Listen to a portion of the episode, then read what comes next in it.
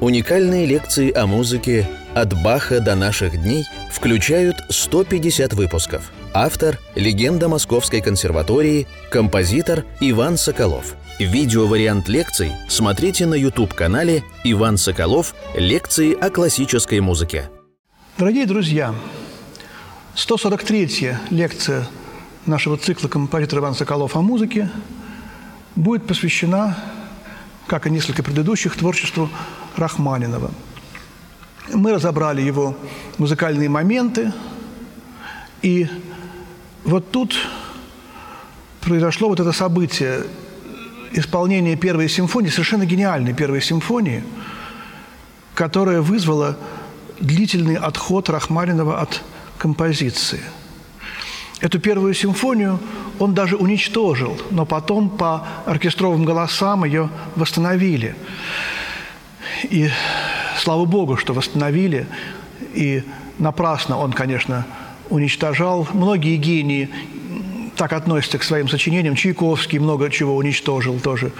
Но почти все удалось восстановить по голосам. Эту симфонию несколько лет назад сыграл Владимир Юровский в Большом зале и сыграл гениально. Финал этой симфонии, ре минорный, опять ре, напомнил мне пятую симфонию Шостаковича. Вообще стиль Шостаковича. Понимаете, еще 10 лет до рождения Шостаковича было. Это, конечно, искусство э, больших музыкантов, такие вот как бы вот временные стилевые рамки преодолевать, но не было дисгармонии. Я подумал, конечно, а где же было в то время понять, какой-то 23-летний ну, талантливейший, конечно, музыкант, написал первую симфонию, и сразу все это разобрать.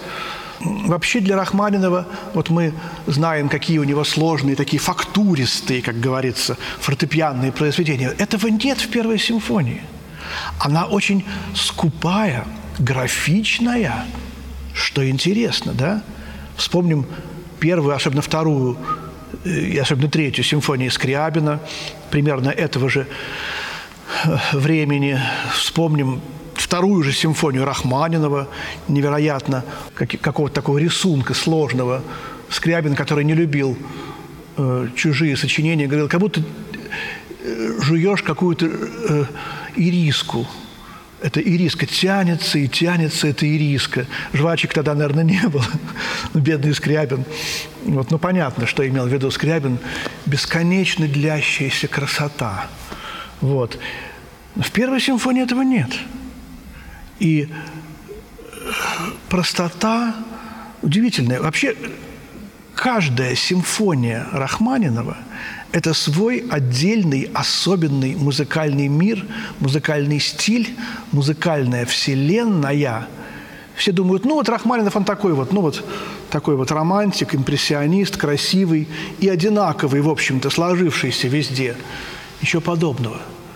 В поздние годы его творчество перетерпевает огромную эволюцию. Он становится более современным по стилю. Неправда, когда говорят, что он не воспринял современные влияния Стравинского.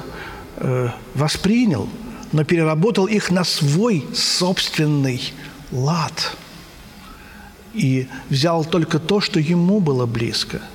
Тем не менее, вот его ранимая душа, мы касались немножко того, какое у него было сложное детство, отношения между родителями, как у него не было, в общем-то, дома своего никогда, а в своем доме как-то он не чувствовал себя дома. Тут цыганская какая-то вот его, получается, жизнь. А сколько у него цыганского? Цыганская капричо ранее, Олеко, опера из цыган, элегия, в которой много цыганского.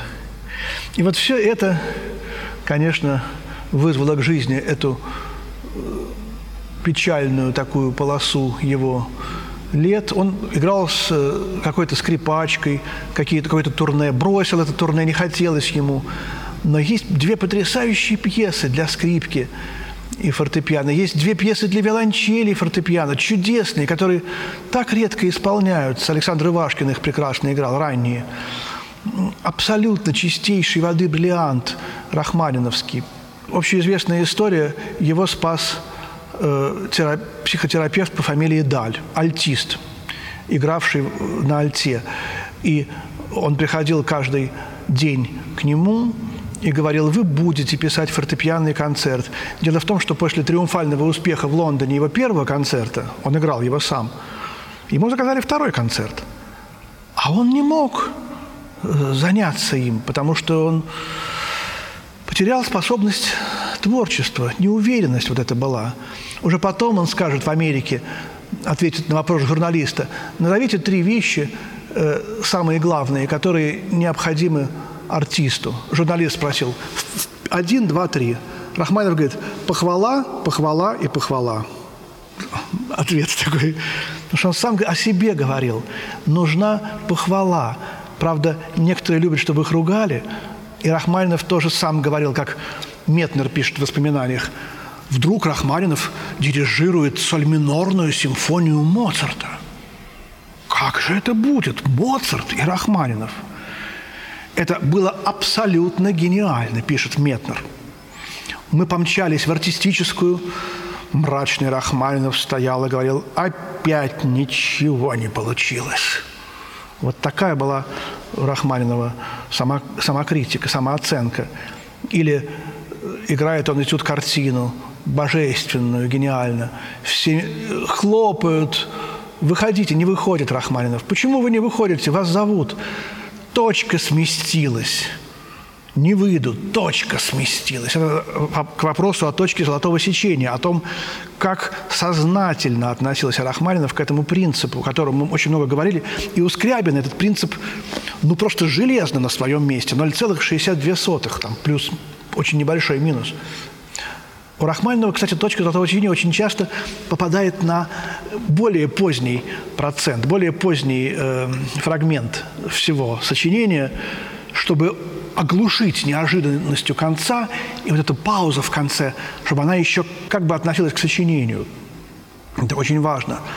Такие мрачные, мощные в точке рахманиновских сочинений. И тут картина опус 39, номер 7.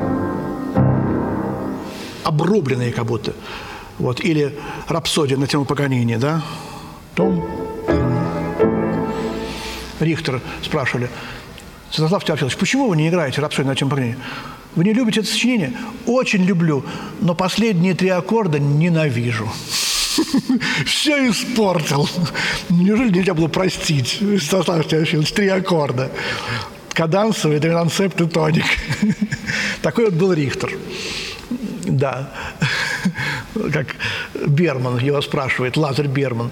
Станислав Теофилович, вы так прекрасно играете этюды э, Листа, трансцендентные. Берман играл все этюды. Э, Рихтер говорил Берману, как вы, вы здорово их играете. Берман говорит, я люблю их. А почему вы, Святослав Человечек, почему вы не играете все? Вот, почему вы не играете метель?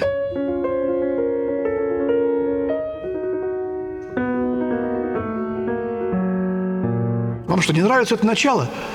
Рихтер говорит, гениальное начало. А вот это уже не нравится.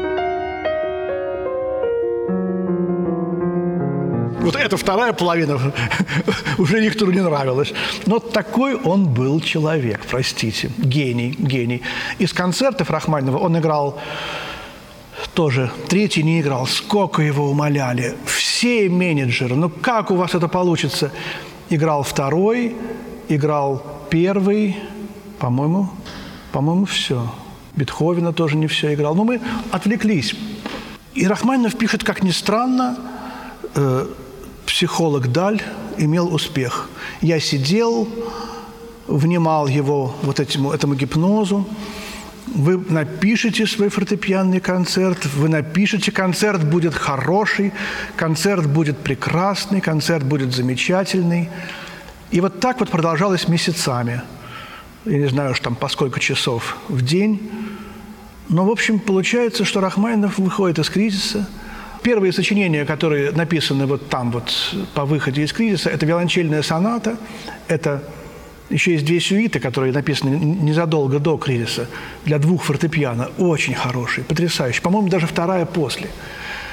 В первой сюите Рахманинов э, использовал пасхальную стихиру «Христос воскресе тропарь, вернее, Христос воскресе из мертвых, смертью смерть поправ, и сущим во гробех живот даровав. И э, в финале, когда он играл это римскому Корсакову, римский Корсаков сказал, надо было бы, чтобы сначала э, в унисон, а потом с гармонией это все прошло. Тогда будет больший эффект. Рахманинов не послушался, потом жалел, надо было послушаться. На самом деле хорошо, что он хоть кого-то, хоть в чем-то не послушался. Он так много в своей жизни будет слушаться своих друзей, как и Чайковский, кстати. За примерами ходить не надо. Вот соната номер один, э, тоже ре минор.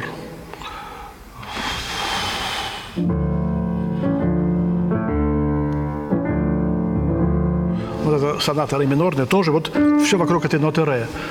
Написал он ее в э, Германии, и говорил своим друзьям, что это Фауст. Всегда он говорил, что никаких программ у него нет, но тут он проговорился. Первая часть Фауст, вторая часть Маргарита, третья часть Мефистофель. И соната огромная, около часа идет. Больше, чем соната Чайковского. Не было в России таких сонат. Больше, чем скрябинские сонаты. И когда он приехал уже в Москву, он позвал трех своих друзей – Гальденвейзера, Игумнова и Николаева. Сыграл им эту сонату. И они ему сказали все в один голос, Сергей Васильевич, длинная, надо сократить. Надо несколько гениальных тактов выкинуть. Это я уже от себя. И он больше ста тактов выкинул. Есть первая редакция, есть вторая. Первую редакцию, первая соната мы не знаем. Она где-то в пылице, если пылится – а вторую редакцию, вот, которую, которая опубликована, которую Рахманинов всего один раз в Америке сыграл, почему он ее не играл? Видимо, вот это вот насилие над собственной сонатой больно отразилось на его взаимоотношениях с этой музыкой.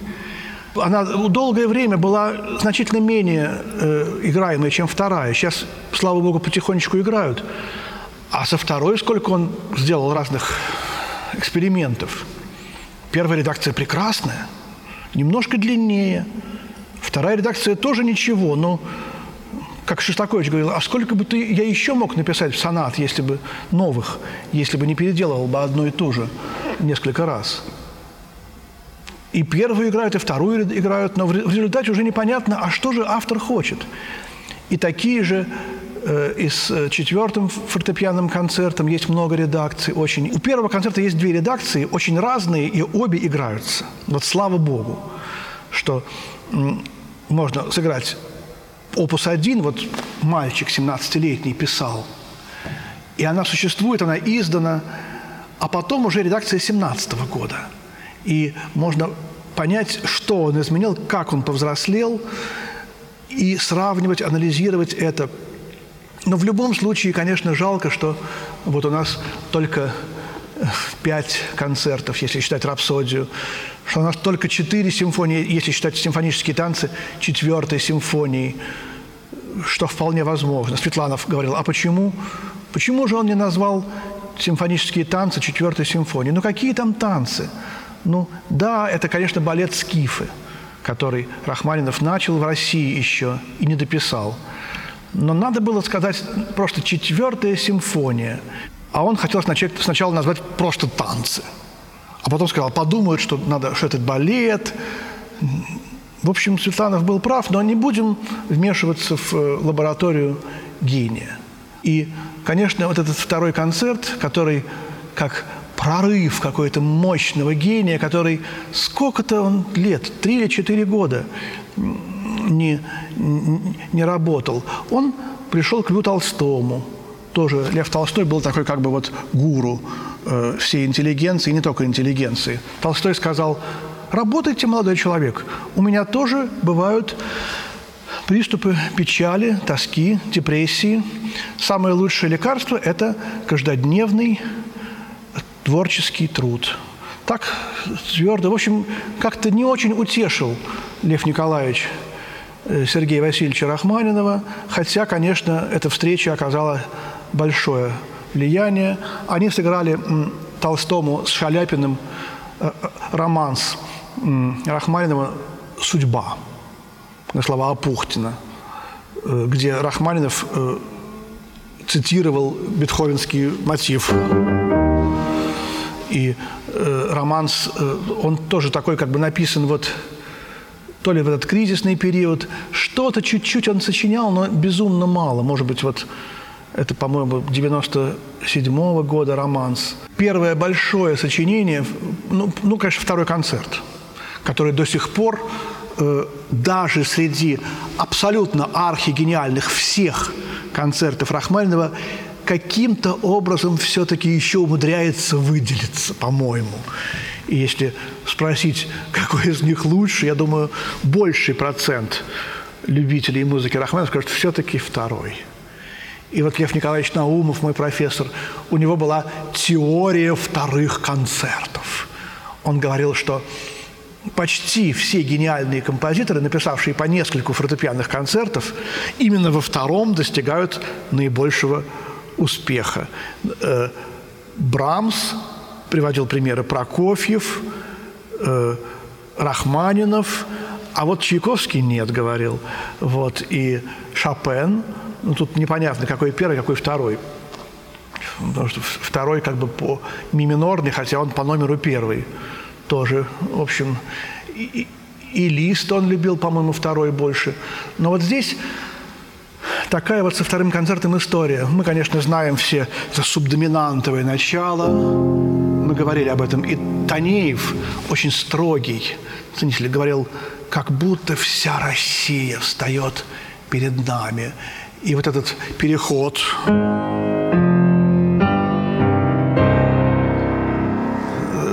Вспомнили ли вы?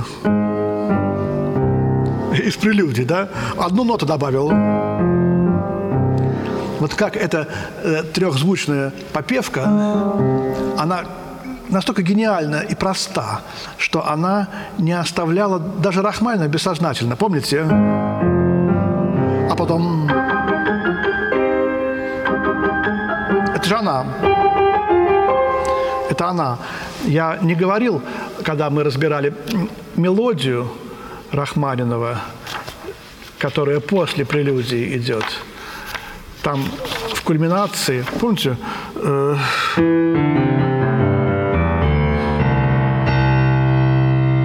вот это до, а потом си, а потом ми.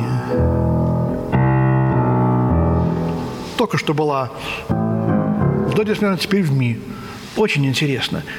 У Шостаковича это будет в прелюдиях и фугах 87-го опуса, в ми минорной, например, прелюдии.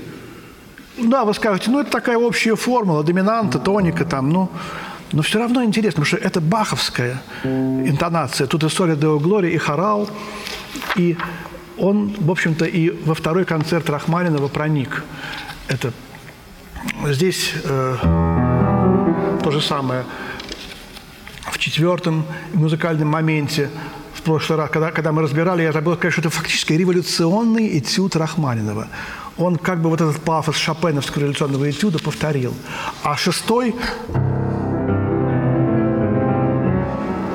про который я сказал, что это «Весенние воды», да, «Весенние воды», но еще больше люблю грозу в начале мая, когда весенний первый гром, как бы резвясь и играя, грохочет в небе голубом. Здесь радостно гремящие эти звуки.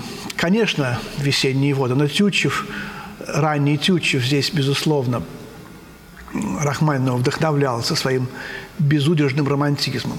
И вот, вот эти вот 10 прелюдий, опус 23, мы знаем, что Рахманинов написал 24 прелюдии во всех тональностях. Сначала до диез минорную, опус 3, потом вот без всякой последовательности. Эти 10 прелюдий, они написаны в 10 разных тональностях, ни одна не повторяется, но мы совершенно никакой системы не улавливаем, в отличие от Баха, Шопена и других. Вот просто он вот этой музыке предписывает там тональность. Первая прелюдия 23-го опуса – фа диез минор. Тональность, она как бы имманентно присуща музыке. Сколько раз вот композиторы все э, такую с удивлением обнаруживали вещь. Вот приходит в голову хорошая мысль. Композитор ее оформляет, записывает, но что-то ему не устраивает вот технически в тональности. Пробует переставить на полтона выше, на полтона ниже. Не идет, не звучит. Тональность – это как некая, знаете, вот аура, какая-то некий духовный облик, душа человека – музыка рождается с этой тональностью, как какой-то ген, генокод. Я не знаю, как это сказать. Очень много мистического есть. Поэтому тут уже, когда люди пишут э, как Шопен или Скрябин, в системе тональностей, надо уже искать к этой тональности какую-то душу. А Рахманинов, э, ну вообще он был великий, великий композитор бессознательного. Вот если Скрябин все осознавал, читал философию, придумывал системы, разговаривал о музыке, Рахманинов молча углублялся в проблему, и что-то возникало, что поражало всех. Вот фа диез минор. Опять, смотрите, почему-то первая прелюдия – во-первых, это тональность трех диезов, Голгофы. Во-вторых, это тональность этих вот двух концертов, первого Рахмайновского и Скрябинского. И все это не случайно. Но начать мне вообще хочется даже не с этой прелюдии, э, первой прелюдии из 23-го опуса, а с той прелюдии, которая хронологически возникла раньше. Почему-то она помещена третьим номером – но это ре минорная прелюдия, э, опус 23, номер 3, она возникла еще в 900 году. То есть, э, видимо, все-таки он помещал их потом в каком-то своем, так сказать, порядке. И вот эта прелюдия, ре минор, в темпе минуэта, она, во-первых, написана как и третий музыкальный момент, си минор, в старинной двухчастной форме, Помните, да? Первая часть повторяется два раза, вторая часть более длинная, повторяется два раза. И небольшая кода. Вот эту форму, мы об этом говорили в лекции о музыкальных моментах, откуда она взяла от Баха, потом Танеев. И вот эта прелюдия, она была написана им сначала отдельно, и он даже не знал, видимо, еще, что это будет целый опус. Я сыграю начало.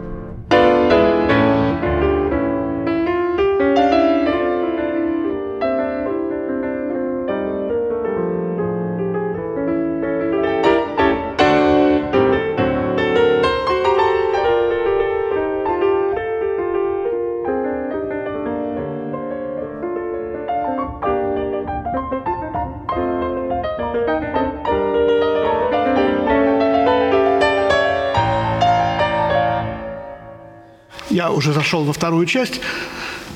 Здесь э, самое начало, верхний голос, си бемоль, ля и фа. Си бемоль – это Б, ля – это ля по итальянской нотации, фа – это F, фа. И фа, F совпадает здесь, итальянская, немецкая. Б, ля, Ф. Беляев. Митрофан Петрович Беляев. Гений русской музыки, миллионер, лесопромышленник, аль альтист тоже, любитель очень хороший, который абсолютно бескорыстно помогал всем практически композиторам русским, и анонимно, и не анонимно раздавал им э, премии – большие, по 500, по 1000 рублей, ежегодные.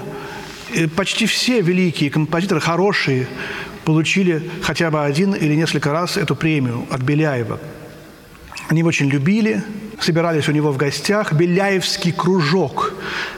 Когда распалась могучая кучка, э, они все стали собираться уже в Петербурге у Беляева. Э, римский Корсаков остался из могучей кучки, а второй состав – это уже Беляевского кружка Лядов, Кюи, Соколов, Арцебашев. Туда, собственно, приходили все. И вот они регулярно дарили ему пьесы на тему Беляев. Они постоянно э, писали что-то для струнного квартета. И я почему-то думаю, что они попросили Рахманинова написать на тему Беляев – Рахманинов совершенно не признавал никаких монограмм, никаких программ. И поэтому здесь нет совершенно никаких э, указаний на то, что это посвящено Беляеву. Но вот в конце этой прелюдии тоже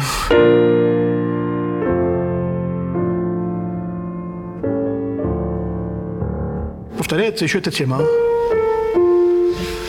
Вот. И мы оставим этот вопрос – Потому что это загадка. Э, петербуржцы любили эти монограммы. Есть даже такая забавная очень история, как студенты Петербургской консерватории немножко недолюбливали Анатолия Константиновича Лядова за то, что он мало занимался, придирался к своим студентам. Когда он им задавал фуги, то э, кто-то из них написал фугу на такую тему. И вот э, вроде бы такая обычная тема для фуги, но если мы эту тему, э, каждую ноту назовем буквой, причем то, то немецкого, то латинского алфавита, то мы получим Б, Э, Ре, ГИС, Ля, До, Фа. Берегись, Лядова. берегись. И, и он значит, разбирал эту фугу на тему «Берегись ляда». И Мисковский Николай Яковлевич ввел эту тему в побочную партию своего первого струнного квартета, который написал в студенческие годы. Я не знаю, чья это идея, может быть, самого Мисковского, но, по крайней мере, эта тема «берегись Лядова», она существует как курьез в русской музыке. И, конечно же, тема Беляев. Беляев умер в 1903 году мы говорили очень много о Беляеве в связи со Скрябиным, очень много помогал Скрябину. Беляев был очень, э, знаете, до него надо молиться. Потому что когда он умер, он завещал весь свой грандиозный капитал, положил в, в, банке Франкфурта на Майне. Он знал, что будет плохо. И проценты с этого многомиллионного капитала – они все должны были быть направлены на поддержку русской музыки за границей. И он очень здорово, там проценты были огромные, там были тысячи и тоже миллионы. Должны были, были быть три куратора и три наследника в Беляевском обществе. И когда он умер, уже это общество уже существовало, он знал, что он может умереть в любой момент, как это, так сказать, бывает у нас. И он выбрал кураторами, то есть людьми, которые решают, кому, каким музыкантам, русским, зарубежным, живущим за границей, раздавать деньги и на что. Были римский Корсаков, Лядов и Глазунов. И у каждого из них был наследник. И если кто-то из них внезапно умирал, то наследник автоматически становился куратором – и обязан был тут же себе выбрать значит, наследника очередного. Этот фонд существовал и существует до сих пор. Кураторы выбирают наследников. Очень много из музыкантов перебывало кураторами, наследниками этого фонда. Вот. И самое главное, что этот фонд очень многим помог. Очень многим помог. Волконский, Черепнин. Вот. И таким образом Беляев как бы и после своей смерти делает добрые дела своим капиталом. И делает добрые дела и не только конкретным людям, но и для русской музыки большое дело имеет. Вот такой маленький панегирик Беляеву хочется прочесть, хочется попросить молитв о упокоении души Митрофана Петровича Беляева. И вот это прелюдия. Б, ля, F. Вот. А теперь второй вопрос. Э, минуэт. Вот. А почему эта прелюдия написана в темпе, в жанре минуэта? Об этом мы давайте поговорим в следующей лекции. Я закину удочку, чтобы было интересно ждать следующую лекцию. Спасибо, друзья. Всего доброго. До свидания.